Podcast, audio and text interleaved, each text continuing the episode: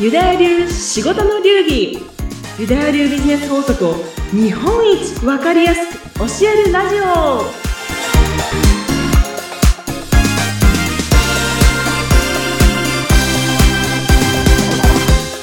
あなたの常識を覆す。ユダヤ流ビジネスマインドコーチの宮崎幸子です。はい。そして、インタビュアーの相原由紀です。幸子さん、今回もよろしくお願いいたしよます。ろしくお願いしますはい。さてさて、今日のテーマは一体何でございましょうか？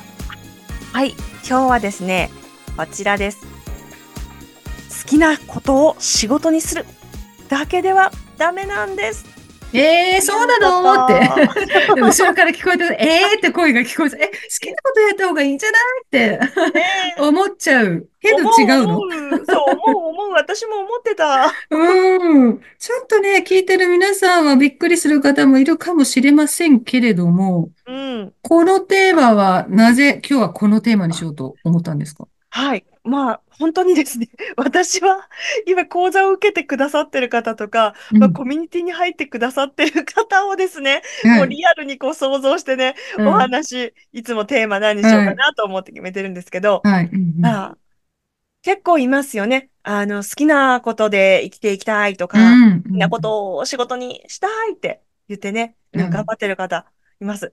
まあ、もちろん私も好きって思って、これやりたいと思って、あうんの仕事はずっと選んできたんですけれども、はい。やっぱりね、なんかこう、年明けから厳しいこと言うのも、なんか暗くなっちゃうので嫌なんですけど、はい。やっぱり個人事業って言って続かせるのってうん大変じゃないでうすか。んはい。うんで、続いてる人も正直少ないうんですよね。うんというところで、私はね、もうほんとふわふわしたことは極力ね、言っても意味がないなと思うので、うん。今日は言いたいんですけど、はいまあね好きなこと仕事にするのはもう全然いいんですけど、うんそれだけじゃダメで、うんその好きなことが人に喜ばれて、うん。価値感じてくれて、うん。お金払ってもらってるか。ここをちゃんと見極めた方がいいというよりもそこを見極めないとビジネスとしては続かないから、あなたのビジネスはちゃんと感謝としてのお金をしっかりいただいてますか？うんここ、はい。うん、大事 っていう話です。うんうんうん。まあ確かにそうですね。好きなことはそうだけれども、やっぱその先に、ね、さっき言ったみたいに人に喜ばれているのか。うん。そこは結構、うん、なるほどって私今聞いて思いましたけど。そうです。うん。なるほどと思っていただいてで嬉しい。幸子さんがね、今、こう、コンサルとしてね、こう、いろいろやっている中で、最終的に今の仕事に、うん。これ、行き着いたっていうのは、はい。好きなことっていうところをだんだん膨らましていったのか、うん。自分がやってって、私実はここが得意だったっていうのを知知ってこう、そこを突き詰めていったのか、どちらの感じになります？これがね、うん。あの、不思議なんですけど、うんやりたいことやってるって感覚では今正直ないんですよ。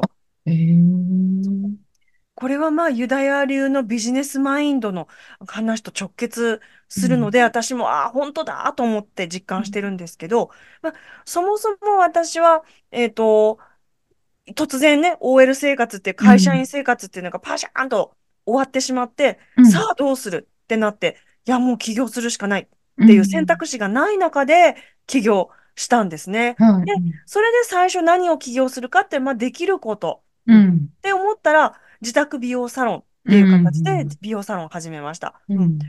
サロンをしていく中で、うん。あ、これ体のマッサージ？うん。リンパマッサージだけじゃ、あの、に女の人の自己肯定感とか、うん。本当の意味での美しさっていうのにはつながら、あの、ちょっと物足りないなと思ったんですね。うんではい。ニーズからお顔の矯正っていうところに入っていったんです。だから私が、あ、女の人のお顔のね、骨格矯正したいっていうことじゃなくて、うん。マッサージしてる中で、やっぱ皆さんお顔に自信がなくてマスク外さなかったりとか、いやもう、いい加減マスクと帽子取ってくださいっていうのなんかもうなかなか取れずに目合わせてくれなかったりとかね、お客うん、さんが。うん、はい、はい。いや、これはお顔の方をどうにかしなければいけない。う。ん。そう、顔救出やみたいなうん。感じで、で、こ、あの、骨格矯正とうん。シワ取り改善みたいなね、うん。ことにうん。入っていったんです。そしうん。たら、売り上げが上がっていて、まあ、月100万とかがうね、一人でん。やってても上がるようになったうので、ん。そしたら、あのーそう、アドバイスいただいている方が、うん。コンサルやった方がいいんじゃない？って、うそっちの方が役ん。に立つんじゃない？って言われて、え、コ、コンサルですか？うって感じでコん。ンサルに行ったんですね。ええ面白い。うで、ん。コンサルやってたら、正直な話しますけど、私はもう10代の頃からもうとにかく海外好き、海外かぶれの女なうん。ので、うん海外が好きなんです。もう知ってる人は知ってるね。海外が好きうん。なんです。うん。で、もう日本人の友達なんか正直いらない。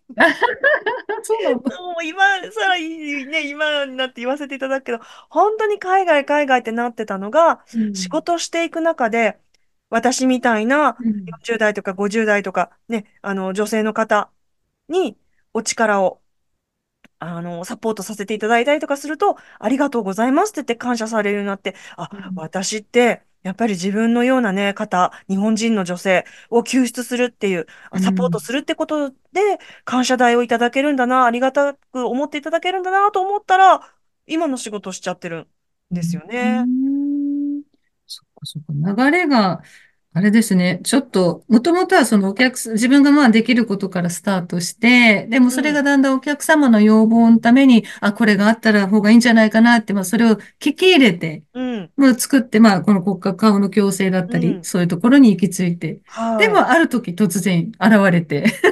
コンサルがっていう、まあそ突然すぎるかもしれないけど、う。でもうん。多分きっとサロンの中でいろんなその、まあ癒しじゃないですか。やっぱりこうそうでね。お顔ね、まあ体を整えたり、こうお顔もそうだけれはい。ども、そういう中できっと多分、あの、幸子さんが、なんだろう、その人のお悩み聞いたりとか、うん。そのことに対して何かこう答えてあげたりとかっていうような心のデトックスも一緒にこう自然にできてたんじゃないですか？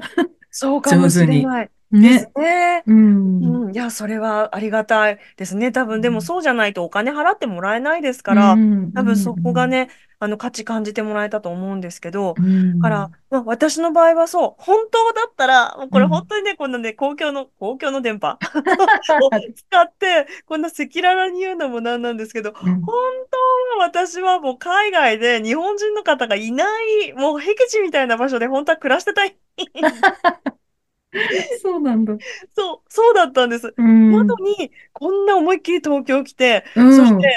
もう、あの、ね、私のような、あの、うん。日本人女性のま方、みれて。そう、まみれて、そしてこれからはね、男性の受講生さんも今増えてきてるので、男性もいうん。らっしゃいますけど、もう、そう、海外に飛び出してったのに、何度も飛び出したのに、日本に引き戻され、あら、じゃあもうあなたは日本にいなさいよっていう、やっぱりこう、引きがあったんですかね。そうそう、もうそうだと思ってます。うえ、ん。そう、これはもうすごく今楽しいっていう言い方上がってるかわかんないんですけど、うん。もう使命感じて、もうこのうことばっん。かり考えてやってるんですけうど、ん。これが例えばですね、時々ご相談いただく方で好きなことで仕事してもうあの豊かになりたいって言って、うん。例えばですけど、うん。料理教室してる人がいたとしますね。はい。で、私は料理が好きと思って、うん。料理でね、あの個人事業してみんなに喜んでもらいたいと思うけど、うん。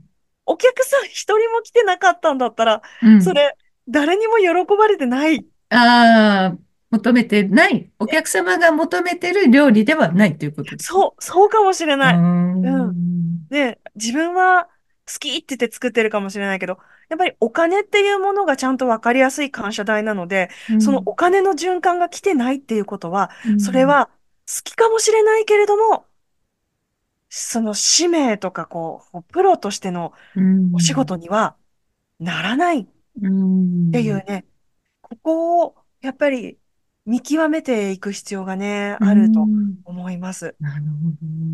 やっぱりこの好きなことをね、仕事にするっていうのは決して悪いこととかではなくっうて、ん、まあそれをうん、もし今やってる方がいらしたら、うん。そこの奥底にあるね、相手に、お客様に喜ばれるような、求められているようなことを自分がしているのかどうかっていうのをちょっと自問自答してみるっていうのが大事ですね。そうですうね。そう、ん。もう、たとえね、料理だって、あの、もしかしたら、本当に集客のやり方とか、ブランディングちょっと変えればいいかもしれないですからうん。ね。ううん。ん。うん。そこはもう思いっきり料理教室やめろとかいうことではないですけども。確かに。よくね、まあ料理とか食べ物系でやっぱりこう好きなものを作ってる人って、まあ本当に、なんだろう、こう、体にいいもの特うん。化してるとか、うん。アトピーとかね、そういうね、あの、そ肌トラブルな方が食べれない人のためにとかって作ってるとかね、う。うん。はたまた働いてる女性が多いから、こう、ズボラで、ね、レンチンでもチン、3分あればはい。料理ができるみたいな、やっはい。ぱみんなが、そこ教えてよっていうところをついてこうね、やってる方っていうのはすごくね、好きなことだけれどもみんなが求めてること、ところだから、やっぱりうん。求められているっていうね。そう、そううですね。だからね、なんか個人事業をしてる、ね、コロナ、特にコロナ中とか、普通のね、私もたもう典型です。普通の女だったのに、個うん、人事業を始めて、うん、で、ね、一人でこう稼いで生きていくっうん、ていう道を選びましたけれども、こはい、こでやっぱり好きだからって言ってね、おうん、金に、お金っていう循環が来てないけれども、うん、このやり続けるっていうのは、それはもしかしたら、あの、本当に求められていないのかもしれない。ううん。仕事にん、ならないのかもしれない。うん、あ、ここうはちょっとシビん、アにね、うあの、ちんゃんとお金の循環が来てるかっていうところ。うん。確認をするっていうことですそうね。うですん、ね。なんかすごく、まあね、今月本当にまだね、あの、年がまだね、あの、1月ですけれども、はい。こういうふうに、ちょっと今日のね、回を聞いた方は、すごく自分自身にちょっとこう、問いかけてみるいいタイミングになったような気がするんですね、あ、私、話を聞いてて。うああ、そうだん。といいです。うん。ぜひね、好きなことを仕事にするっていいこと、ね、理想ではあるけれども、それだけ自分がっていう、こう自我だけがこう前に出るんじゃなくっうて、ん。その周りの方たちに果たして役立っていることなのか、うん。そして求められていることなのかっていうのをちょっと振り返って、うん。そうじゃないなってもしずれてるなって思う人があったら、じゃあそのように行くためには何をしたらいいのかっていうのをちょっと考え直してみるいいきっかけになるかもしれないですね。そう、本当ね、1月うん。なのでね、これが年末とかに言ったら早く言えやみねたいななっちゃうじゃ。ないですか。うん。はいはい。だから、でもね、あの、氏名とか店名っていうものは、あうん。の、これはお金の循環っていうものがちゃんと回ってくるものが氏名だと言われているんですね。うん。うん、社うん。会に役に立っているっていうのが、社会の一部でこう価値があるっていうことなので、うん。ここはぜひ皆さん、うん。自分の授業が好きなのに、あれ、売り上げがないっていうんだったら、ね、あの、1月ね、まだね、まだ間に合いますから。ちょっと考えてほしい うん。ね。えーあ、本当にね、今日はすごくいいテーマをね、挙げてくれあました。幸子さんですけ。れども、ぜひね、これを聞いてくださったリスナーの皆さん、また、私、もしかしてっていうのが、ちょっとね、来た方はですね、はい。ちょっといろいろ自分の振り返ってみて、うん。自分の取り組み方、ね、やり方含めて、これで好きなことをちゃんと皆さんが求めているものに、こうね、ちゃんと合ってるのかっていうところを考え直してみるっていうね、いい機会になる回なんじゃないかなと思いましす。た。で、今日も素敵なお話ありがとうございました。はーい。ごきげんよう。